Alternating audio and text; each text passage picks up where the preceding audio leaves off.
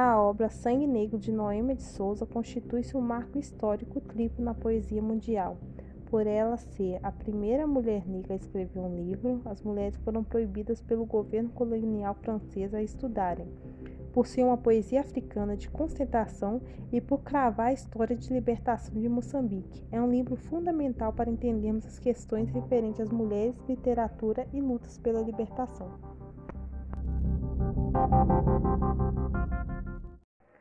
Meu nome é Mariane de Freitas Borges, sou graduanda no curso de Letras, licenciatura em Português pela Universidade Federal de Ouro Preto. Este presente trabalho busca contar um pouco sobre quem é a poetisa Noêmia de Souza e comentar sua importante obra Sangue Negro. Carolina Noêmia Abrantes de Souza Soares nasceu em 20 de setembro de 1926, em Lourenço Marques e faleceu em 4 de dezembro de 2002, em Cascais, Portugal. A poeta se destacou com apenas 22 anos, surgindo com grande impulso na literatura moçambicana e se destacando pela sua coragem e talento. Todas suas obras possuem as raízes africanas, ressaltando protesto e denúncias. Noêmia de Souza é considerada a pioneira da literatura moçambicana.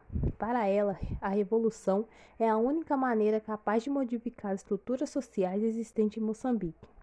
Em seus poemas, o eu lírico fala por toda uma nação. Sendo assim, Noêmia vira porta-voz e esperança para todo aquele povo sofrido. Apesar de a obra, apesar da escritora ter afirmado sempre que não valia a pena reunir seus poemas num livro, foi lançada em 2001 uma coletânea de sua obra intitulada Sangue Negro, em homenagem a seu 75º aniversário. Sangue Negro é composto por 46 poemas escritos entre 1948 e 1951 que representam a resistência da mulher africana e dos povos da África. Agora vou trazer alguns dos seus poemas presentes na obra Sangue Negro e comentar. Súplica. Tirem-nos tudo, mas deixem-nos a música. Tirem-nos a terra em que nascemos, onde crescemos e onde descobrimos pela primeira vez que o mundo é assim, um labirinto de xadrez. Tirem-nos a luz que o sol do sol que nos aquece, a tua lírica de xingombela, nas noites mulatas da selva moçambicana. Essa lua que nos semeou no coração a poesia que encontramos na vida. Tirem-nos a palhota, humilde cubata, onde vivemos e amamos. Tirem-nos a machamba, que nos dá o pão. Tirem-nos o calor de lume, que nos é quase tudo, mas não tirem-nos a música.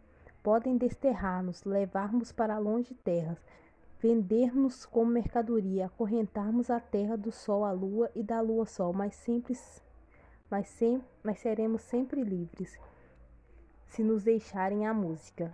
Que onde estiver nossa canção, mesmo escravos, senhores seremos, e mesmo mortos viveremos, e no nosso lamento escravo estará a terra onde nascemos, a luz do sol, a lua das xingombelas, o calor do lume, a palhota onde vivemos, a manchamba que nos dá o pão. E tudo será novamente nosso, ainda que cadeias nos pés e nos azorrague nos dorsos e no nosso queixume será uma libertação derramada em nosso canto. Por isso pedimos, de joelho pedimos, tirem-nos tudo, mas não tirem a vida, não nos levem a música. O poema aborda o resultado do colonialismo e escravidão, mostrando a dificuldade e opressão do povo moçambicano. O tema central nesse poema é inspirar o povo a não perderem a luta e não render a sua própria identidade ou música. Ele está dividido em seis estrofes, cada um dá seguimento para a próxima. A primeira estrofe foca na perda que o povo moçambicano sofreu. A segunda fala do passado e como ele não define o futuro. A terceira mostra como é ser moçambicano. A quarta chama o povo para tentar destruir a identidade imposta pelos colonizadores. A quinta reafirma a quarta dizendo que a única maneira de conseguir ser livre é destruindo a identidade imposta e recuperando a sua identidade raiz. A última implora que não de, não lhes deixem tirar a música. No poema, a música traz o sentido de identidade, ou seja, a poeta suplica que não tirem a identidade do seu povo, pois somente ela mantém a essência. Abaixo, outro, outro, outro poema que pertence à coletânea Sangue Negro. Basta. Basta-me ameaças-me agora que levantei minha cabeça esclarecida e gritei basta. Condenas-me à escuridão eterna, agora que minha alma de África se iluminou, e descobri o lúdibro e gritei mil vezes, gritei, basta.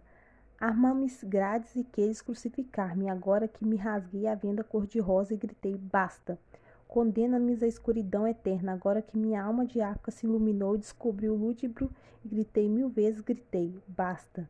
O carrasco de olhos tor tortos, de dentes afiados de antropófago e brutas mãos de orango. Vem com teu cacetete e me ameaças, fecha-me em tuas grades e crucifica-me. Traz teus instrumentos de tortura e amputa-me os membros um a um. Esvazia-me os olhos e condena-me à escuridão eterna, que eu mais que eu mais do que nunca dos limos da água me erguerei lúcida, braminando contra tudo. Basta, basta, basta. No poema, Noêmia traz o desejo de libertação ideológica e traz um grito de resistência em nome do povo africano. Nesse poema, a autora chama a população para dar um basta a toda submissão anterior em relação ao sistema colonial. O eu poético neste poema aponta os colonizadores como um carrasco de olhos tor tortos, de dentes afiados de antropófago e brutas mãos de orango. O eu poético usa do auto-reflexivo para que seus leitores percebam a especificidade dos moçambicanos através dos seus versos.